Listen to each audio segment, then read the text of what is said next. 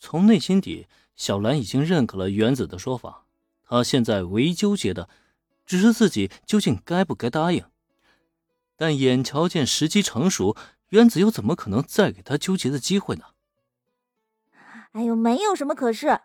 小兰，你这一次就听我的吧。我现在就去找林恩摊牌，我要当面问问他，看看他愿不愿意咱们两个一起交往。原子知道，小兰的这一关已经过了，在自己的强势坚持下，小兰已经彻底跟自己站在了一条战线上，因此接下来的任务就只是将男神攻略。他还就不相信了，自己加上小兰这两大美女一起出动，还能拿不下林恩吗？在这一点上呢，原子永远都是个行动派。话音才刚落，便立刻要出击了，去找林恩问个清楚。可问题是。原子这般雷厉风行，却把小兰给吓了一跳。现在就摊牌，这也太快了吧！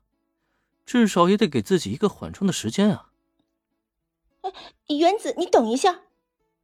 下意识的，小兰拉住了原子的手臂，但此时的原子却心意已决。小兰，你放开我，这件事就交给我来处理。不是，你先等等。我等不及了，我。就在小兰和原子互相拉扯之际，突如其来一声咳嗽，是让两个女孩齐刷刷的僵立在原地了，就仿佛中了美杜莎的石化光线一般，全然动弹不得。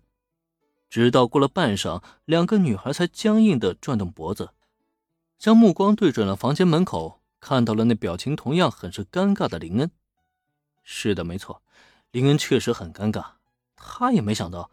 本来只是想问问两个妹子晚餐想吃什么料理，竟然会巧遇如此的一幕。虽然他也不想把气氛弄得这么僵，可问题是，听到小兰和原子的谈话内容啊，这让他怎么离开避嫌呢？毕竟这可涉及到他的未来幸福啊，想走也走不掉的。至于为什么发出那一声咳嗽嘛，那是因为他很清楚这件事情他自己避不开，就算悄悄离开了。也会被原子立刻找上门来，可问题是，他还是低估了这件事情的尴尬程度。尤其是发现小兰和原子的目光中都带着恍神，甚至脸色都有些不太对劲的时候啊，他突然觉得自己是不是应该三十六计走为上，赶紧开溜走人的比较好呢？哎，那什么，我只是想来敲门的，但这门也没关，呃。下意识的，林恩想要解释一二，但这话一出口，他怎么琢磨，怎么感觉不对劲儿呢？这是敲门的问题吗？呃，抱歉啊，打扰了。话音才刚落下，林恩转身就想逃，可问题是，该听的不该听的，该看的不该看的，他都已经听见看见了。这个时候想逃啊，他逃得掉吗？哎，等等，你别想跑！在这一刻。原子是第一个回过神来的，同时在反应过来的第一时间呢，他竟然一个箭步，以百米冲刺的速度直接冲到林近前，拉着他的胳膊就使劲的往回拽。这也是多亏了林恩没用力啊，不然他这小胳膊小腿的能拽动林恩，那才叫怪事儿呢。那么就在将林恩拉回房间之后，就见原子双手叉腰，气势汹汹的直接开口：“刚才我和小兰的话。”你究竟听到了多少？听到了多少？被原子这么一问啊，林恩顿时面露古怪。